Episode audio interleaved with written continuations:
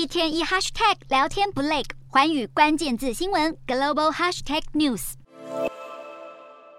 美国前总统川普忙着为共和党要竞选参议员的选将站台，要不要再战二零二四年白宫宝座？川普还没亮出底牌，但纽约州检方先出手，指控川普、川普集团以及他的三名成年子女夸大川普的净资产达到数十亿美元，以借此自肥。检方并且予以起诉。纽约州检察长詹乐侠表示，川普长期对银行与保险公司福报资产，以借此取得贷款和保险给付。詹乐侠痛批川普为了谋取巨额利益而说谎，并且要求川普缴纳至少二点五亿美元（大约台币七十九点五亿）的罚款，以及禁止川普家族在纽约州从事商业活动。他更强烈主张，川普和川普集团在五年内不得在纽约州购买商业不动产。在这起民事案件中，川普的长子小唐纳、次子艾瑞克和长女伊凡卡也同列被告。川普再次大骂这是种族主义者詹乐霞的猎物，还说詹乐霞没能竞选州长，几乎没人支持他。有法律教授则认为，纽约州检察长的调查很有趣，但也有专家表示，